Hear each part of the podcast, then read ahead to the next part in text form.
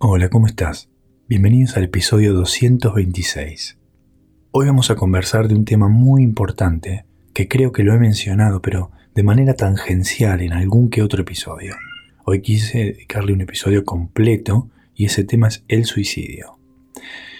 El suicidio está en todas partes. Está en los diarios, en las revistas, en la tele, en Netflix. Está en la historia, en las charlas de barrio, en el colegio, en los comentarios sobre alguien que lo intentó, está en las películas y en las series. Está nuestras vidas. En el mundo mueren más personas por suicidio que por las guerras, aproximadamente un millón de personas al año. Por cada suicidio que se comete, hay más de 40 personas que lo están intentando y 200 personas que lo están pensando. En adolescentes, el problema es mucho más grave. Por cada adolescente que se suicida, hay 2.000 que lo piensa. Casi el 90% de los que mueren lo han intentado antes y han tenido pensamientos de muerte. Por todo esto, detectarlo y tratarlo de manera temprana es la estrategia preventiva más importante. Bien, ¿por qué la gente piensa en quitarse la vida? Pensar en matarse es la parte principal para intentarlo. Muchas personas lo pensaron alguna vez en sus vidas. Es tan común que algunos estudios reportan que un tercio de la población lo ha pensado al menos una vez. Lo piensan en situaciones muy difíciles, sobre todo cuando se da una combinación frecuente. 1. Un problema que ocasiona un sufrimiento enorme. 2. Sentir que no hay salida para ese sufrimiento. Y 3. Predecir que nada funcionará. ¿Qué significa cuando alguien habla de los factores de riesgo del suicidio? Los factores de riesgo son características, rasgos, hechos que hacen más probable que ocurra una conducta problemática. Muchos estudios relacionan estos factores con el aumento de riesgo de suicidio. Podemos suponer que, en parte, resolver, disminuirlos, retirarlos, tratarlos sería una forma de reducir la incidencia del suicidio. Vamos a revisar algunos factores de riesgos y veremos cómo esa información nos puede ayudar a pensar qué podemos hacer al respecto. El primer factor de riesgo que voy a mencionar es el aislamiento. Entendemos por aislamiento a las personas que tienen menos red social o están aisladas, pero el aislamiento puede ser generado por una comunidad, como por ejemplo el acoso o el bullying en una escuela, como por ejemplo también los jóvenes LGTBIQ tienen seis veces más riesgo que sus pares. También las poblaciones aborígenes de América Latina, con su pobreza, aislamiento y ausencia de oportunidades, también corren ese destino. El prejuicio, el racismo y el estigma matan. Si el aislamiento es real o percibido, es un problema. Las intervenciones para reducirlo son importantes. Intentar mantener conexión, hacerle saber y notar que no está solo o sola, aproximarse, promover la comunicación, decirle claramente y en voz alta que uno está disponible y con voluntad de estar cerca. Todas estas cosas podrían ser salvavidas. Otra forma de comprometerse con promover que el contexto no sea expulsado sino inclusivo, por ejemplo decir, no estás solo, estoy acá, podría no ser suficiente si el adolescente está en una escuela donde lo patotean o acosan sino acompañarlo de acciones pertinentes. Por ejemplo, ir a la escuela, hacer participar a otros padres, entre otras opciones. Es decir, involucrarse más. El aislamiento es algo fabricado por el contexto. Todos nacemos con un deseo, un impulso de conexión, pero a veces, muchas veces, el contexto castiga esos intentos, los penaliza o crea barreras especialmente para niños y adolescentes. Vivimos en un mundo que define quién puede entrar y quién debe, a su pesar, cambiar para ser recibido en la comunidad. A veces ese cambio es sutil, otras veces es dramático, porque le pedimos a alguien que traicione su propia naturaleza, su propia esencia. Por ejemplo, solo te vamos a aceptar si te pareces a nosotros o a lo que nosotros pensamos que es el ideal. Si tenés tal preferencia sexual, si sos flaco, si pertenece a cierta religión o sistema de creencias, sí, si no, no. Las reglas para pertenecer a un grupo social, incluso a una familia o a una escuela, son fábricas de ladrillos para esos muros altos y desafiantes. Y a veces esas reglas son un puñado de prejuicios.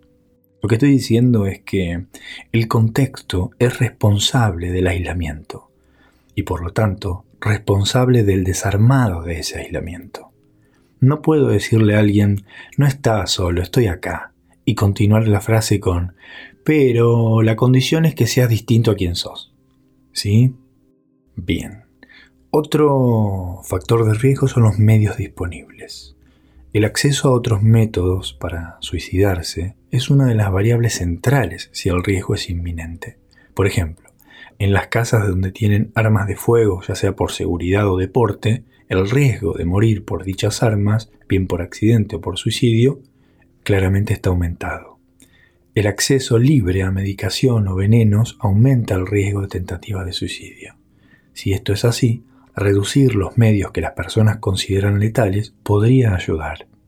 Preguntar abiertamente sobre el plan o método a veces puede sonar abrupto, pero nos acerca a evitar el riesgo y a proteger a tiempo.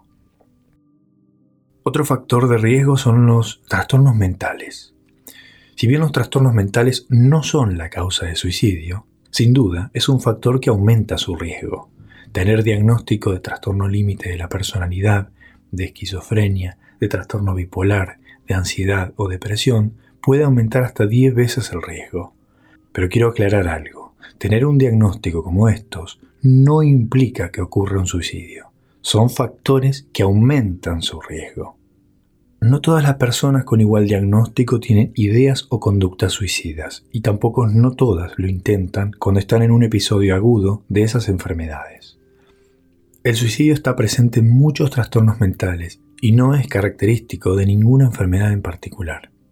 Recordemos que los problemas mentales suelen acompañarse de muchos otros factores asociados, como por ejemplo el estigma, el desempleo, el aislamiento, la pérdida de relaciones sociales, entre otros. Con respecto a las enfermedades no psiquiátricas, aquellas que son crónicas o incapacitantes, suelen producir más riesgo. La estrategia para mitigar este riesgo es asegurarse de que las personas tengan acceso a tratamientos efectivos disponibles y su seguimiento, y al mismo tiempo brindar tratamiento al malestar o al estrés que la enfermedad causa. Los factores sociales. Hay muchos estudios que asocian el desempleo con el suicidio. Lo mismo pasa con la educación y otros estresores. Sin embargo, el suicidio no reconoce clases sociales. Como vemos, algunos factores de riesgo son más de largo plazo, como tener una historia de suicidio o sufrir de aislamiento social, y otros de corto plazo, como perder el trabajo o una pareja o fracasar a nivel académico. Y a veces, esta combinación de antecedentes, junto con un factor inmediato disparador, lo vuelve inminente. ¿Qué conductas se consideran suicidas?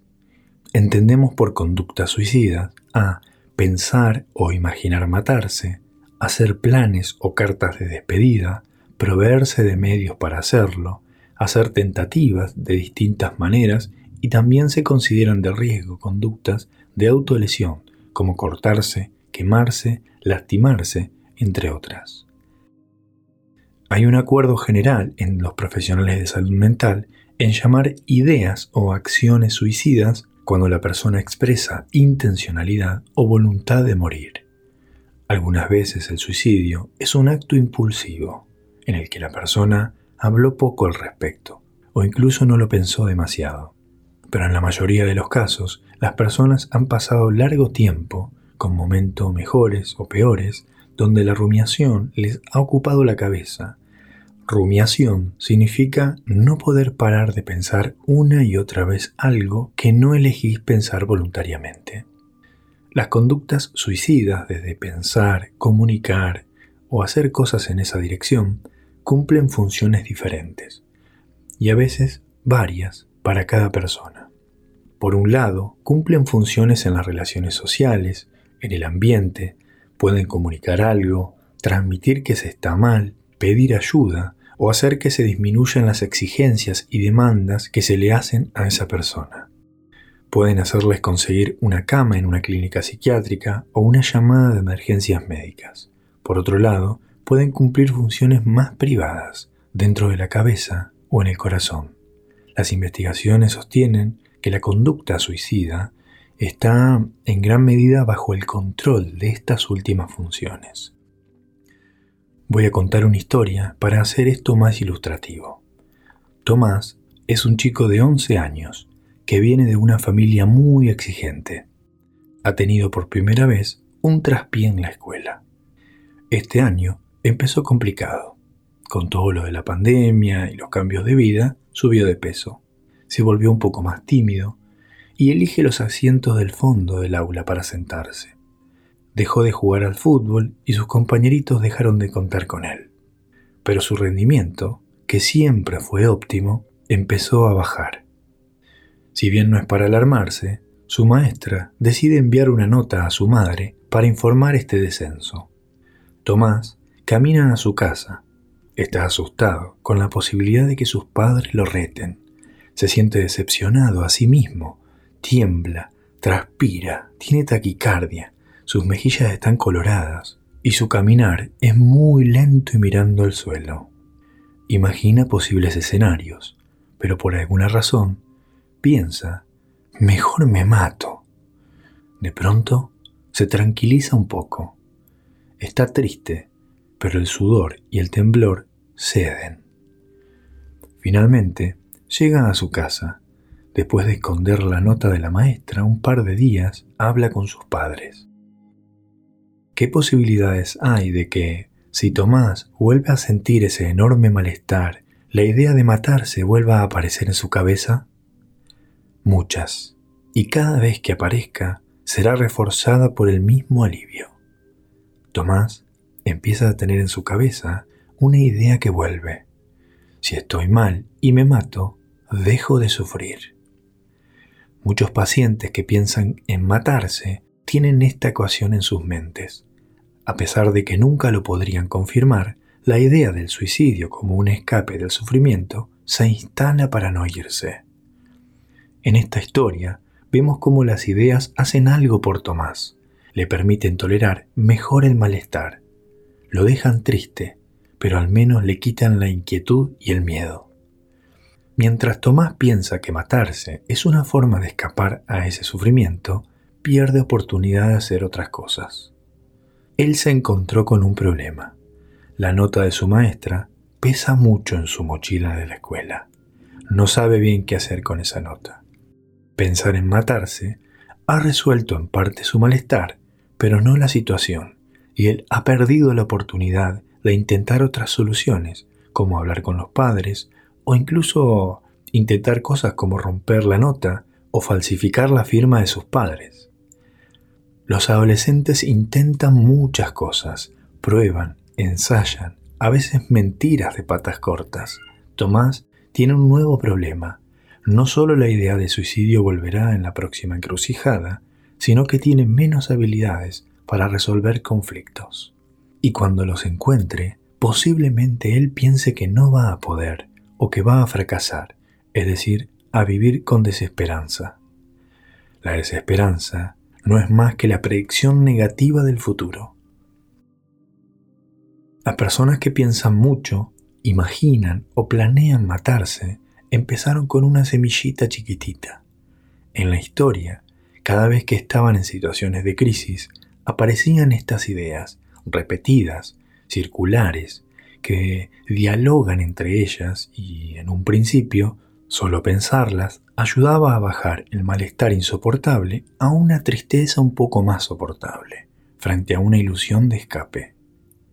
Es por eso por lo que algunas personas refieren no poder dejar de pensar en los peores momentos y otras se tranquilizan al visualizar la muerte como una salida. Siempre está ahí, guardada en un futuro posible si nada funciona. En resumen, estas ideas de suicidio son en muchos casos una forma de manejar el malestar. El malestar está causado por la experiencia de tener un problema de difícil solución. Las personas con esa ideación tienen déficit en la resolución de problemas como resultado de su propia historia personal. Y el denominador común es la desesperanza. Bien, a veces tenemos mitos y creencias sobre el suicidio que pueden condicionar negativamente nuestra vida. Vamos a repasar y discutir algunos.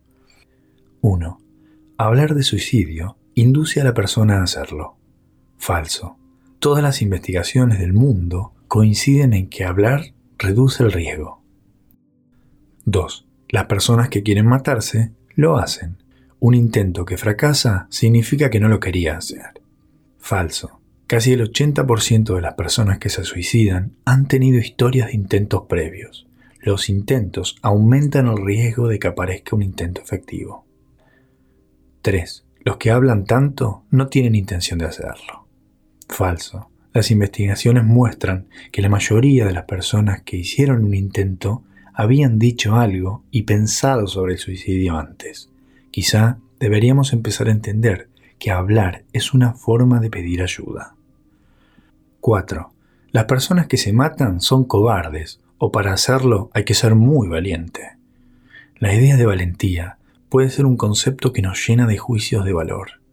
En nuestra cultura tenemos muchas maneras de referirnos negativamente al suicidio o incluso por momentos positivamente como descansa en paz o dejó de sufrir.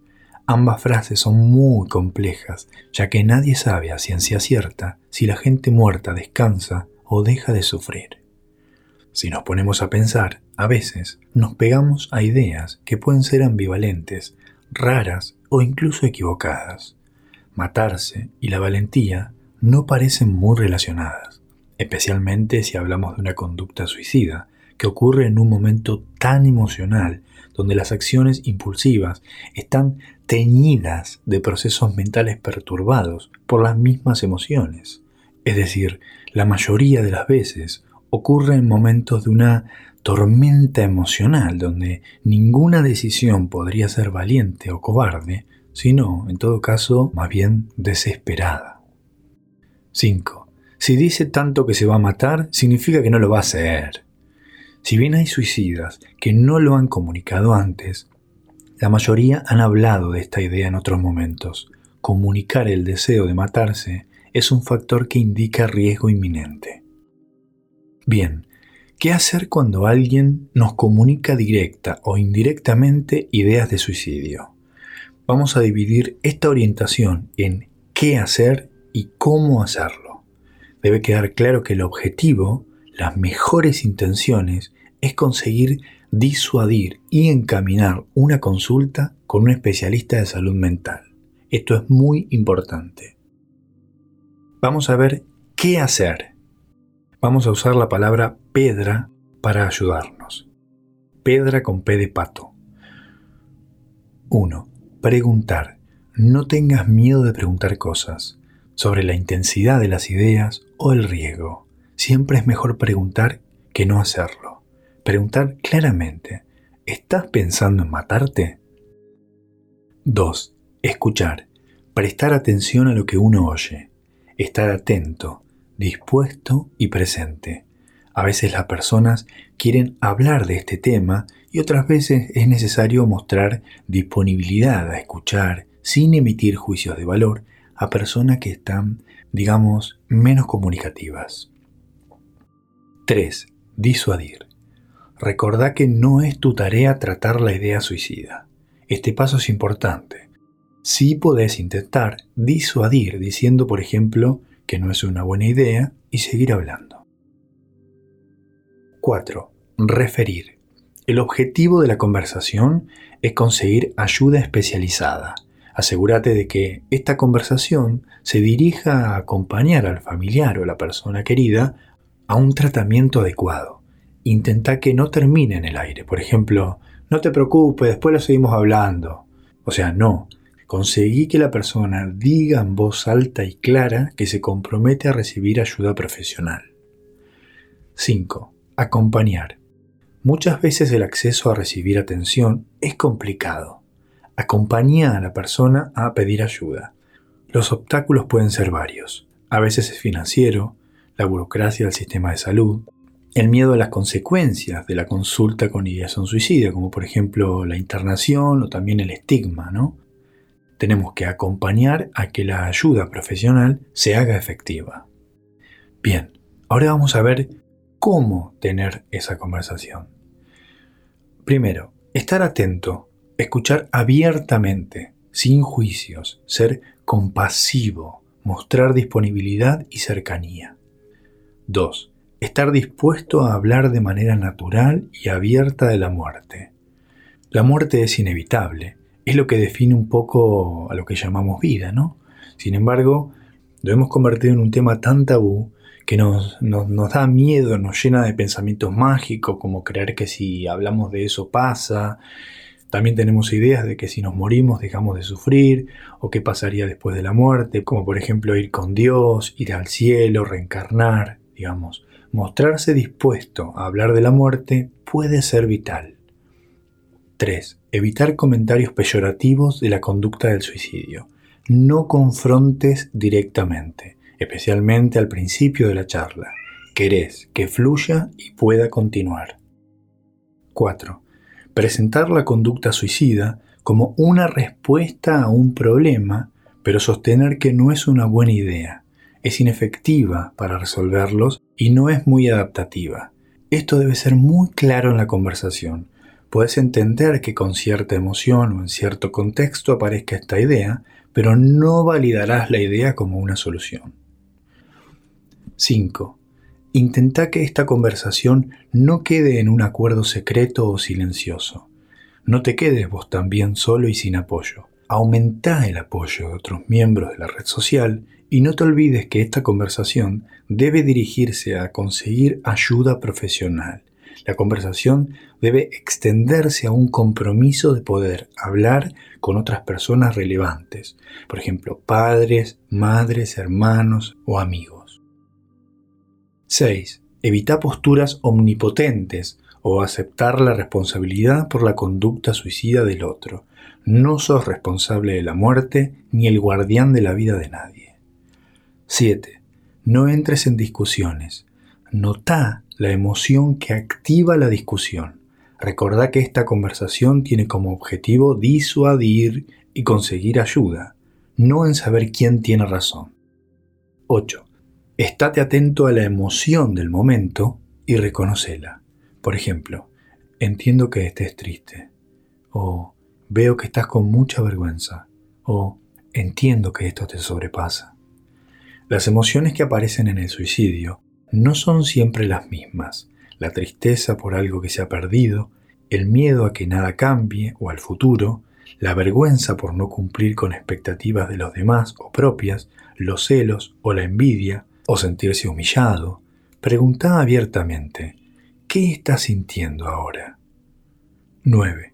Intenta identificar el problema a resolver. Es decir, algo está pasando que parece que no tiene solución. Por ejemplo, quiero entender qué es lo que está pasando. Los problemas pueden ser muy variados, complejos o incluso hasta parecer como si no tuvieran solución pero no pierdas la posibilidad de resolverlos si están en tus manos. Por ejemplo, un adolescente comenzó a tener ideas de suicidio, después de sufrir bullying en la escuela. Su mamá inmediatamente tomó cartas en el asunto, le dijo que era muy valioso y que lo amaba mucho, que la situación era injusta, y ese mismo día se involucró con la escuela para resolver el problema. La intencionalidad suicida del chico desapareció completamente. 10. Evoca positivamente que la persona está pidiendo ayuda al hablarlo con vos. Orienta y acompañá a que pida ayuda profesional lo antes posible. Muchas personas con ideación suicida tienen grandes problemas en poder pedir ayuda. Esto es parte de la dificultad de la resolución del problema. 11. Provee consejos y sugerencias directas. Por ejemplo, creo que deberíamos hacer una consulta. O Creo que no es una buena idea que te quedes solo. O se me ocurre que podríamos intentar resolver este problema juntos. Acordate que cuando des consejos, que los mismos se ajusten a las posibilidades que tiene la persona de ponerlos en práctica. No hay nada más desolador que una persona que está subiendo penosamente una montaña se dé cuenta que la montaña es todavía más alta. Los consejos que des deben ajustarse a los recursos disponibles. 12. Siempre mantener una actitud esperanzada sin que suene invalidante. Encontrar una manera de generar esperanzas que no sea superficial o insensible. Por ejemplo, entiendo entiendo que esta idea con todo el malestar que estás sintiendo aparezca en tu cabeza. Creo que tenemos que pedir ayuda. Vamos a buscarla y la vamos a encontrar juntos. O conozco a muchas personas que a pesar del dolor lograron salir de este infierno. O en este momento quizá parezca imposible, pero hay tratamientos efectivos para lo que estás pasando. 13. Recuerda que esta conversación tiene efectos también en vos y cómo nos sentimos puede ir cambiando a lo largo de la conversación. Las emociones pueden también hacernos meter la pata. Por eso es tan importante preguntarnos cómo nos vamos sintiendo y estar conectados con nosotros mismos. Si un amigo te está contando que se quiere matar, es razonable que tengas miedo, pero si el miedo hace que te alejes, no sería muy útil. No sé qué hacer, me da miedo que se mate, es demasiado para mí. Puede ser razonable enojarse. ¿Por qué justo ahora? No puedo controlarlo yo. Esto es a propósito, me lo hace a mí para joderme. Puede darte mucha tristeza, tanta que te den ganas de llorar sin parar, que no puedas pensar claramente, te quedes mudo y apagado, y sentir, no podría soportar perder a esta persona. También puede darte vergüenza y sentir, ay, no puedo tener esta conversación acá, es demasiado íntimo es demasiado para mí. Y querer terminar la conversación. Puede darte lástima que tu amigo piense que matarse es una buena idea. Todas estas emociones son entendibles, razonables en este contexto. Tenés que estar atento para no seguir esos impulsos emocionales, que no son efectivos. ¿Qué hacer cuando un ser querido comunica con frecuencia que quiere matarse? No es fácil tener una respuesta lineal a esa pregunta porque depende de cada caso. Nos encontramos con un dilema. Por un lado, siempre la comunicación sobre el suicidio debe ser tenida en cuenta como un aumento del riesgo de que la conducta ocurra. Y por el otro, a veces responder a la comunicación retirando una demanda puede hacer que este tipo de comunicación aumente. ¿Qué quiero decir con esto?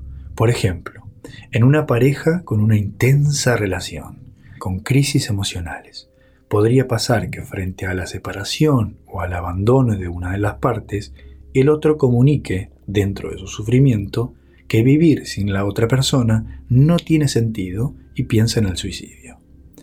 Si la parte que decide la separación decide volver, promete no abandonar más, intentarlo nuevamente solo controlado por el temor a que la persona se mate, podría instalarse un circuito en el que puede repetirse muchas veces. Estas situaciones pueden hacer que uno se sienta atrapado y vulnerable. Nadie puede asegurar que si en algún momento la separación está firme, la otra persona no intentará matarse, y por el otro lado, si no se promueve una separación firme, la situación podría repetirse circularmente. La experiencia clínica demuestra que este tipo de relación genera mucho desgaste y estrés, tanto en quien lo dice como en quien recibe el mensaje. Es decir, escuchar que una persona que queremos quiere matarse tiene efectos sobre la salud mental e incluso física. Es agotador. Las personas refieren variar entre la compasión y el enojo, sentirse desorientados, incluso tener también ideas de desaparecer. Si tenés a alguien querido que tenga este tipo de comunicación, no hay dudas que debes consultar por vos mismo incluso con otros miembros de la familia o red social. Puedes hacer una consulta con un profesional de la salud mental que tenga experiencia en el tema. No te olvides esto, consultar por vos ayuda a las personas que querés. Bien, ¿qué hacer si alguien está efectivamente haciendo un intento o ya lo hizo? Inmediatamente pedí ayuda al servicio de emergencias bomberos o policías según estén organizadas las urgencias donde ha surgido el evento. Las escenas donde se habla de la muerte y el suicidio en la vida cotidiana pueden ser muy variadas. A veces pensamos que alguien está con ideas de quitarse la vida cuando vemos que sufre demasiado o le pasan demasiadas cosas negativas. Otras veces las personas nos lo dicen abiertamente. y otras son después que una tentativa ocurrió y estamos frente a los hechos posteriores. Pero siempre, en todos los casos, nos desafía, nos interpela. ¿Qué es de todos modos la vida? ¿Cuánto puedo cambiar la suerte de un evento? ¿Tengo derecho a meterme? Los profesionales de salud mental que trabajan con personas que han hecho intentos pueden testimoniar que la inmensa mayoría de las personas que han pasado por esto vuelven a agradecer haber sido rescatados, incluso si han tenido recaídas, incluso si la vida no ha sido fácil. Siempre dicen que, para convencerse de ofrecer esta ayuda, para convencerse de meterse, basta con escuchar a los sobrevivientes de estas historias. Quiero agradecer a Pablo Gagliesi, a quien admiro mucho, y a su libro, del cual me basé para hacer este episodio. El libro se llama Sumar al amor, habilidades para mejorar las relaciones en presencia de emociones intensas, de Tres Olas Ediciones. Quienes escuchan frecuentemente mi contenido van a sentirse muy familiarizados con ese libro. Es un trabajo precioso. Voy a dejar el enlace en la descripción del episodio para quien le interese profundizar más en ese libro. ¿Qué pasa, mi amorcito? Bueno, eso es todo por hoy. Creo que este será uno de los últimos episodios del 2021. Qué año este, ¿eh? Un año muy especial para mí. Te deseo felicidad, presencia y gratitud. Felices fiestas y estamos conectados y unidos, unidos de corazón. Un beso enorme.